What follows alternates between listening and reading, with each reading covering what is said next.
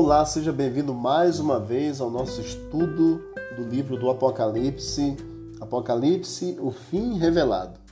Hoje o tema número 2, o inimigo revelado, é o tema que vamos abordar nesse momento. Vamos orar e vamos falar com Deus. Querido Deus, obrigado por esse estudo. Nos ajude na compreensão do mesmo, em nome de Jesus. Amém. Não podemos negar a realidade de um conflito entre poderes antagônicos em nosso planeta, o bem e o mal. Por um lado, evidências do amor de Deus, elas são muito claras. Porém, você percebe que também existe o mal. Por exemplo, o botão que desabrocha é uma evidência clara do amor e do cuidado de Deus com cada um de nós. O canto dos pássaros, ao acordarmos, também uma evidência poderosa do amor de Deus. As árvores altaneiras, elas também evidenciam a criação e o amor de Deus. O sorriso das crianças alegram o nosso coração e também elas representam, evidenciando o amor de Deus. Por outro lado, nós temos exatamente o contrário: injustiças, dores, crimes, calamidades, pestes, pandemias, tristezas, doenças, evidências do mal implantado pelo inimigo de Deus em nosso planeta. O ser humano está inserido nesse conflito. De que maneira estamos inseridos neste conflito entre o bem e o mal? O livro do Apocalipse, ele desmascara o grande traidor, o inimigo de Deus. Satanás ele é mencionado no Apocalipse 55 vezes. Tá bem? Ele é o autor da rebelião no céu, grande inimigo do povo de Deus. O Apocalipse 12, verso 9 menciona pelo menos cinco nomes diferentes pelos quais o profeta o identifica. Versículo 9 do capítulo 12 diz: E foi expulso o grande dragão, a antiga serpente que se chama Diabo e Satanás. Ele é o sedutor de todo mundo, sim, foi atirado para a terra, e com ele os seus anjos também.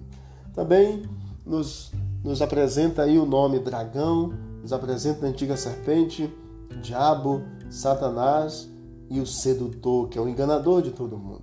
Cinco nomes que são evidências exatamente de quem é o inimigo de Deus. O profeta Ezequiel apresenta Satanás na figura do rei de Tiro, e lá nos diz em Ezequiel 28,15 que ele era perfeito nos, nos seus caminhos, desde o que, do dia que foi criado até que se achou iniquidade nele. Deus não o criou o diabo como é na atualidade. Ele era perfeito, Lúcifer, ele era um anjo de luz. Lúcifer fomenta rebelião contra o autor de todo o bem. E diz a palavra de Deus, Apocalipse 12, 7 a 9, que houve uma rebelião, um conflito no céu, e ele foi expulso como a terça parte das estrelas ou dos anjos do céu.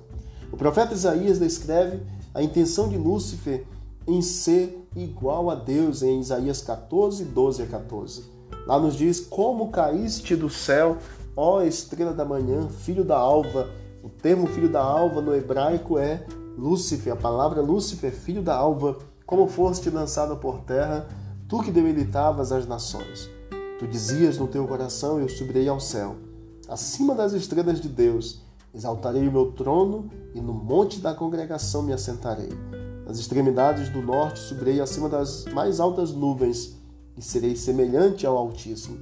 Essa era a intenção de Satanás, de Lúcifer. Quem Satanás arrasta na sua rebelião? Foi atirado para a terra e com ele também os seus anjos, Apocalipse 12, verso 9.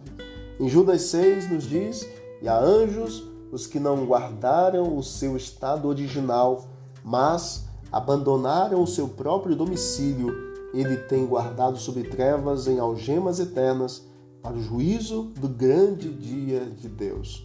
Anjos que não guardaram o seu estado original. O conflito se, se transporta para o planeta Terra. Satanás usa então a serpente e com ela sua estratégia fora lançada. Satanás engana Eva e esta arrasta Adão para longe de Deus no Éden. Em 2 Coríntios capítulo 11, versículo 3 nos diz: "Mas receio que assim como a serpente enganou a Eva com a sua astúcia, assim também seja corrompida a vossa mente e se aparte da simplicidade e pureza devidas a Cristo Jesus." Hoje qual a maior estratégia de Satanás. O que, ele mais tenta fazer? 2 Coríntios 11, 14 e 15, e não é de admirar, porque o próprio Satanás se transforma em anjo de luz. Não é muito, pois que os seus próprios ministros se transformem em ministros de justiça, e o fim deles será conforme as suas obras.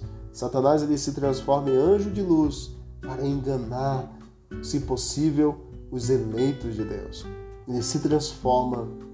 Então, vi sair da boca do dragão, da boca da besta e da boca do falso profeta três espíritos imundos, semelhantes a rãs.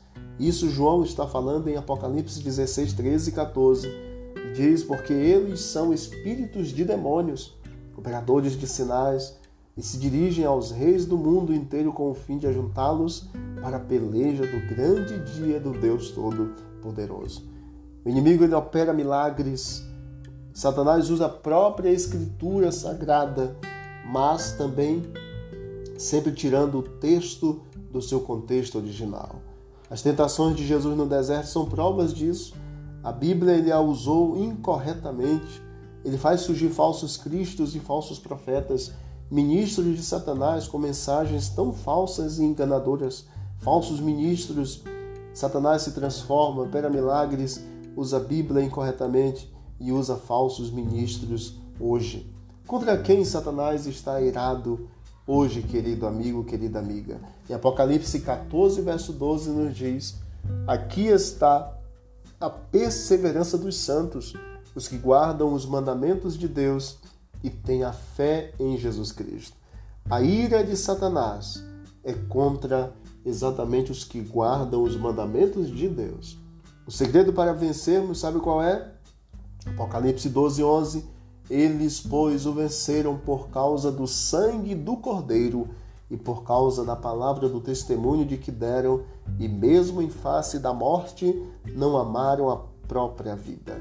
Sabe como vencer? em nome do Senhor Jesus, pelo sangue do Cordeiro. Há dois caminhos apenas, amigo e amiga: a vida e a morte, vitória ou derrota, salvação ou perdição. Qual vai ser a escolha que você vai seguir? Que escolha você vai ter neste momento? Caminho do bem ou caminho do mal? Vamos orar? E eu oro nesse momento para que você siga o caminho do bem que é o caminho da vitória, o caminho de Deus. Vamos orar. Querido Deus, obrigado por esse estudo. Toma-nos em tuas mãos poderosas. Guarda-nos para teu reino e salva-nos a cada dia, pois te pedimos e te agradecemos em o nome de Jesus. Amém e amém. Disse Jesus: Examinai as Escrituras, porque julgaste ter nela a vida eterna e são elas mesmas que testificam de mim. E não esqueça de visitar o canal Bíblia em Ação e lá você vai encontrar as plataformas de áudio, conteúdos que lhe ajudarão no crescimento espiritual. Aqui quem vos fala é o teólogo João Bahia. Um forte abraço e que Deus vos abençoe.